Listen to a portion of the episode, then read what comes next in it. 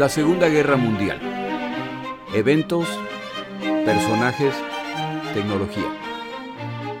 Le doy la bienvenida a nuestro episodio del día de hoy. Episodio 5 hacia el oeste. La invasión de Polonia, la última acción militar alemana de gran escala, concluyó en septiembre de 1939.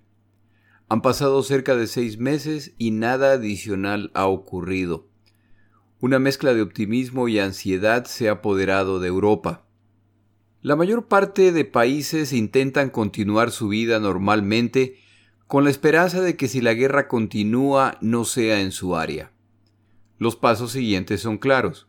Una confrontación entre alemanes por un lado y franceses y británicos en el otro bando. Alemania y Francia comparten suficiente frontera como para que se citen ahí. El problema es que si los atacantes son los alemanes, los franceses tienen su línea de defensa Maginot, con disculpas a los franceses por la pronunciación. Y si los franceses y británicos son los atacantes, Alemania tiene su línea Siegfried. Esto complica el análisis, ya que si deciden flanquear estas defensas, entonces aumenta la posibilidad de que otros países también sean involucrados. Desafortunadamente para quienes ven la situación desde esta perspectiva, ignoran quién es Adolfo Hitler. Para alcanzar una verdadera victoria, zonas claves de Europa del Oeste tienen que ser conquistadas y esto significa la invasión de múltiples países.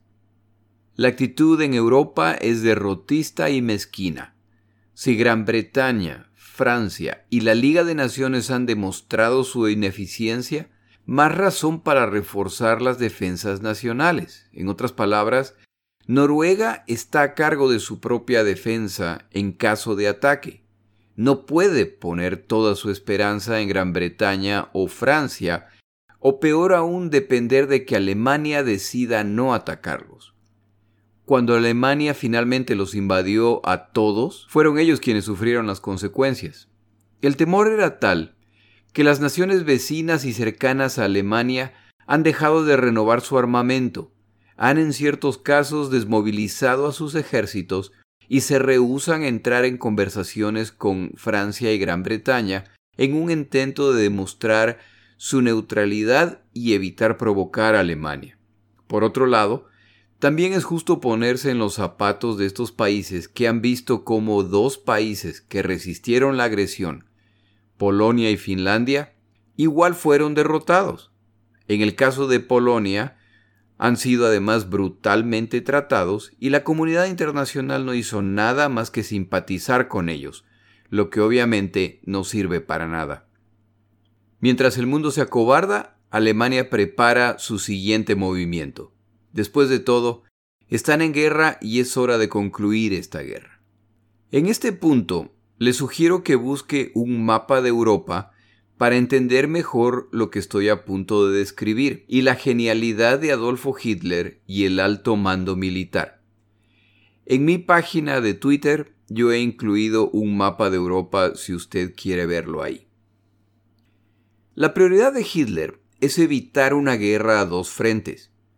El combate con Francia es inevitable por lo que será el frente principal. El plan, por lo tanto, es tratar de evitar un segundo frente. Esto se logrará a través de unas cuantas acciones coordinadas que unificarán el frente y darán una gran victoria a Alemania.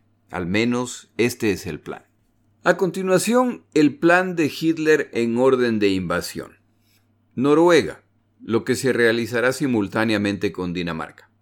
En el episodio anterior mencioné a Finlandia y el deseo de Chamberlain de enviar ayuda. Si se hubieran enviado tropas, la única opción para hacerlo era a través de Noruega y Suecia. Estos países no estuvieron de acuerdo con la idea, por lo que al final nunca ocurrió. Hitler ahora sabe que los aliados tienen sus ojos puestos en Noruega. Por lo tanto, Noruega será invadida primera por las siguientes razones. Primera, los británicos y franceses quieren Noruega. Segunda, las reservas de hierro de Noruega y Suecia son demasiado importantes para la industria militar alemana como para arriesgarse a que los oponentes invadan a estos países o que estos países se alíen contra Alemania. Tercera, si se conquista Noruega, los suecos saben que están rodeados y a merced de Alemania. Si los aliados quieren Suecia, tendrán que pasar por Noruega o Dinamarca. Cuarta, Noruega conecta por el norte con Finlandia. Si los soviéticos, que como se mencionó en el episodio anterior, ahora ocupan parte de Finlandia, planean algo contra Alemania, ingresar por el norte para abrir un segundo frente contra los soviéticos, particularmente Leningrado, es una posibilidad. Quinta, por favor regrese a su mapa y note la distancia entre el oeste de Noruega y el norte de Gran Bretaña. Un punto de ataque potencial para Alemania se abre, aunque la distancia es inmensa. Sexta. La ubicación privilegiada de Noruega le da vía libre a Alemania hacia el Atlántico. Este factor se volverá fundamental en el futuro. La amplísima costa noruega será la base de operaciones de los famosos submarinos alemanes, las jaurías de lobos. Séptima. Aunque en esos días era desconocido para la mayoría de los involucrados en la invasión, Noruega tenía un atractivo adicional para Hitler. Científicos de distintas nacionalidades discutían la teoría de que era posible separar el átomo y que al hacerlo se liberaba una gran cantidad de energía. Los noruegos contaban con una planta para producir agua pesada, que es uno de los materiales necesarios. Alemania quiere esa planta. Dinamarca es también parte de este plan de invasión, de hecho se la invadirá simultáneamente con Noruega. Por sí misma, Dinamarca no es crítica estratégicamente, pero no tiene sentido dejar una brecha abierta en el escudo hacia el oeste que planean formar los alemanes. Por otro lado, si la invasión en Noruega se complica, ataques aéreos o navales desde Dinamarca podrían ser necesarios. Una vez que esto se complete o esté relativamente controlado, es necesario ir hacia el sur para consolidar el frente y concluir la campaña. Los siguientes países en la lista de invasión, por lo tanto, son Holanda, que se invadirá simultáneamente con Bélgica. Note en su mapa la cercanía de Holanda a Gran Bretaña. Si las etapas previas del plan se han completado apropiadamente, Holanda es la última esperanza británica para abrir un segundo frente para apoyar a Francia. Si los holandeses deciden aliarse con Gran Bretaña y Francia, esto se vuelve un problema. Como se mencionó, la invasión de Bélgica y Luxemburgo se hará simultáneamente con la invasión de Holanda. Estos dos países son vecinos de los franceses y de los alemanes. Si Bélgica cae en manos alemanas, el ataque a Francia puede ser a dos frentes. En la Primera Guerra Mundial, incursiones a través de Bélgica fueron efectivas y tal vez en esta guerra serán exitosas, sobre todo ya que Bélgica se ha negado a que Francia extienda su línea Maginot hacia su territorio. Avancemos entonces a lo que efectivamente sucedió. El 2 de abril de 1940, Adolfo Hitler da la orden para proceder con el ataque que deberá empezar en cinco días. Hans Oster, un coronel alemán parte de un grupo opuesto a la forma de manejar la guerra y sobre todo de maltratar y asesinar civiles en las naciones conquistadas, planea derrocar a Hitler o al menos sabotear sus planes para evitar tragedias mayores. El coronel Oster filtra la información de la invasión al representante militar holandés en Alemania, quien entrega esta información a sus contrapartes danesa y noruega. Esta información llega a Dinamarca, pero no a Noruega, donde los nazis tienen colaboradores a los más altos niveles gubernamentales. Eventualmente, esta filtración será descubierta y Hitler ordena a Canaris, jefe de la inteligencia alemana, que se encuentre al culpable. Hitler no lo sabe, pero ha puesto a cargo de la investigación al responsable de la filtración. Canaris y su grupo de conspiradores seguirán intentando derrocar a los nazis, pero al final lo pagarán con sus vidas. Hitler no lo sabe, pero con su rápida decisión se le ha adelantado por apenas tres días a británicos y franceses, que estaban en proceso de minar las aguas alrededor de Noruega. Ellos también habían puesto sus ojos en las reservas de hierro de Noruega y Suecia. En defensa de Chamberlain y Daladier, ellos tienen que obtener aprobación política en sus países y la aprobación de los países afectados, o al menos intentar obtener la aprobación de los países afectados, y tratar de entender el impacto a largo plazo de estas decisiones. Hitler no tiene ninguno de estos problemas. Él simplemente hace lo que considera más apropiado para los intereses de la Alemania nazi. Con el amparo de la noche, un grupo de destructores alemanes y dos cargueros que llevan armamento y municiones escondidas para las tropas han zarpado para Dinamarca y Noruega. Su esperanza es no ser descubiertos por navíos británicos, o este será un desastre militar sin precedente. Aunque hay embarcaciones británicas plantando minas en la zona, la flotilla alemana no es descubierta.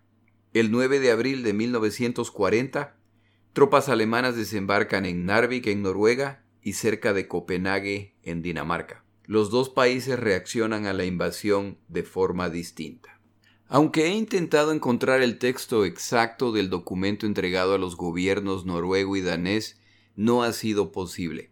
Los detalles encontrados en múltiples fuentes coinciden, sin embargo, en lo siguiente. A primera hora del 9 de abril, los representantes diplomáticos alemanes se presentaron ante los gobiernos danés y noruego para entregar la siguiente comunicación oficial. Alemania teme que Noruega y Dinamarca podrían ser atacadas por británicos y franceses como parte de su guerra contra Alemania. A fin de proteger estas naciones, fuerzas alemanas arribaban a sus puertos en ese momento. Se espera la cooperación de los gobiernos y la sociedad civil, y cualquier muestra de resistencia a esta medida lamentablemente necesaria será reprimida por todos los medios necesarios. Aparte del desembarco, Hitler ha preparado un espectáculo adicional para los daneses. En la mañana del 9 de abril, formación tras formación de bombarderos alemanes sobrevuelan Copenhague, la capital danesa. El mensaje es claro, si han logrado ingresar hasta aquí, es solo cuestión de ordenar que los bombarderos abran sus compuertas y Copenhague sufrirá la misma suerte que Varsovia. El rey danés, Christian X, ordena que no se resista. Algunas unidades pelean, pero la conquista de Dinamarca se salda muy pronto y con menos de 100 muertos entre los dos bandos. Por su actitud, Dinamarca será tratada con delicadeza. Así como Polonia era la muestra de lo que pasa cuando los países se resisten, Copenhague será el ejemplo del buen trato al no resistirse. Sin embargo, este buen trato a los daneses no durará para siempre. En Noruega la situación es distinta. Vidkun Quisling, con disculpas a todos los noruegos. Ex ministro de Exteriores y simpatizante nazi, ha decidido traicionar a su nación a cambio de ser el líder noruego una vez que la Alemania nazi los conquiste. Entrega detalles de la preparación o la falta de preparación de Noruega. Hitler va a recompensar a Kisling poniéndolo a cargo de Noruega. El pueblo noruego, sin embargo, nunca se lo perdonará y su apellido ha pasado a ser sinónimo de traición en más de un idioma. El señor Quisling apenas duró 15 días en su posición. En distintas partes de Noruega los combates son intensos. Militares fieles al rey intentan detener a los alemanes. Británicos y franceses mandan tropas a Noruega. Una vez que la Armada Británica se ha dado cuenta que los alemanes los han burlado, entran en acción y aunque pierden embarcaciones causan daños significativos a las fuerzas navales alemanas. A medida que la invasión se consolida, la eficacia de las fuerzas navales británicas se reduce, ya que tienen que acercarse a la costa noruega para atacar objetivos. Aquí, la aviación y submarinos alemanes pueden atacarlos. A la larga, los alemanes prevalecen y británicos y franceses se retiran de Noruega al comprender que la campaña está perdida. El resentimiento contra los británicos empieza a crecer. Después de todo, son los únicos que pueden darse el lujo de embarcarse y regresar a su país, mientras los otros deben quedarse a lidiar con las consecuencias. Este resentimiento hacia los británicos continuará creciendo y será explotado por Hitler y su ministerio de propaganda. Hitler, que ve lo que está ocurriendo, sabe que es tiempo de autorizar el inicio de la siguiente etapa de su plan. Es hora de avanzar hacia Holanda y Bélgica en preparación para la batalla final contra franceses y británicos. Si los británicos logran escapar, al menos encontrarán un escudo de naciones. Bélgica, Holanda, Dinamarca, Noruega y Francia. El 10 de mayo de 1940, la invasión de Holanda y Bélgica se inicia mientras los combates en Noruega continúan. Los holandeses son una de las naciones que con la intención de mostrar su deseo de neutralidad han dejado de renovar su ejército. Al momento de la invasión alemana carecen de tanques o armas antitanques, y su fuerza aérea es insignificante, y los pocos aviones existentes serán destruidos en la primera etapa del conflicto al mejor estilo de la guerra relámpago. Es decir, es solo cuestión de tiempo para que Holanda caiga. Los ataques aéreos son seguidos por ataques de paracaidistas en áreas claves para preservar puentes y controlar ciudades. Los holandeses se niegan a rendirse e incapaces de dar una guerra entre iguales, optan por la resistencia armada. Para el 14 de mayo, Hitler ha tenido suficiente. Ordena que bombarderos involucrados en la operación en Bélgica se dirijan hacia Rotterdam para bombardear la ciudad. Alrededor de mil civiles mueren en estos bombardeos. En mayo 15, los holandeses se rinden con sus fuerzas armadas prácticamente intactas. La invasión de Bélgica es distinta ya que el elemento de sorpresa se ha perdido y seguramente los están esperando. Sorprendentemente, las autoridades belgas no han autorizado la entrada de soldados franceses o británicos sino hasta el mismo día en que se iniciaron los ataques alemanes. No quieren ser acusadas de provocar a Hitler. Confían que con promesas alemanas de no invadirlos tienen suficiente. La invasión se inicia con ataque aéreos como siempre.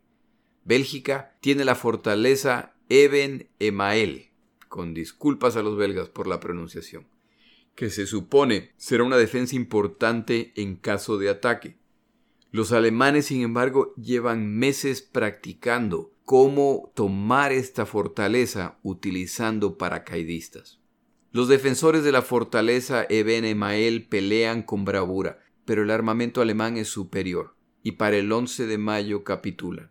La pelea continúa y ahora británicos y franceses se apresuran a sumarse a la defensa de Bélgica. Durante los combates de la Primera Guerra Mundial, los alemanes intentaron un ataque masivo por esta ruta que casi funcionó.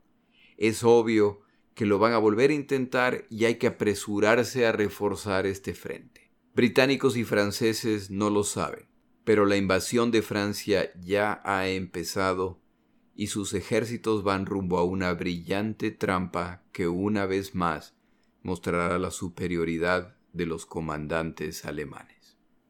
Tras diez meses de inicio de la Segunda Guerra Mundial, la Alemania nazi avanza imparable por Europa. Hitler sabe que aunque Noruega y Bélgica todavía resisten, es solo cuestión de tiempo para que también caigan. Con la nueva etapa de su plan en ejecución, solo tomará unos pocos meses para tener a Europa Occidental en la palma de su mano y vengar la vergonzosa derrota de la Primera Guerra Mundial. Entonces será el momento de ejecutar la parte principal de su plan. La guerra farsante ha terminado, y ahora los europeos lo saben, pero el curso de la guerra también ha cambiado en otro sentido. Para el momento de los eventos previamente descritos, Daladier ya no es primer ministro francés, ni Chamberlain es primer ministro británico. Neville Chamberlain, cuando la gravedad de la situación se ha vuelto clara y la guerra inevitable, intenta crear un gobierno de coalición en el que los partidos laborista, liberal y conservador unan fuerzas para enfrentar la situación. Los laboristas se niegan a trabajar con él acusándolo de ser el culpable de la falta de preparación británica. Esta es una acusación injusta ya que la parálisis no fue solamente en Chamberlain, sino a todos los niveles políticos no solo de Gran Bretaña sino de otras naciones. Como resultado de esta situación, se ve forzado a renunciar. Como los conservadores fueron los elegidos por el voto popular, su representante debe ser del mismo partido. Como es muy probable que el reemplazante de Chamberlain pasará a la historia como el primer ministro británico bajo el cual se perdió la guerra contra Alemania, no hay muchos interesados en la posición. Al final, la decisión será entre Lord Halifax, colaborador cercano de Chamberlain, participante en la estrategia de apaciguamiento y la preferencia de Chamberlain para ser su reemplazo, y Winston Churchill. Churchill es un político ubicado en el extremo opuesto cuando se trata de cómo manejar a Alemania. De hecho, él lleva años advirtiendo de las consecuencias de la forma como se está manejando la situación con Alemania, refiriéndose a los apaciguadores, incluido Chamberlain, como aquel hombre que encuentra un cocodrilo y empieza a alimentarlo con la esperanza de que él será el último al que se comerá. Con la llegada de Winston Churchill, el rumbo de la Segunda Guerra Mundial cambia para siempre. En el siguiente episodio hablaremos de Winston Churchill. Mi nombre es Jorge Rodríguez, gracias por haberme acompañado.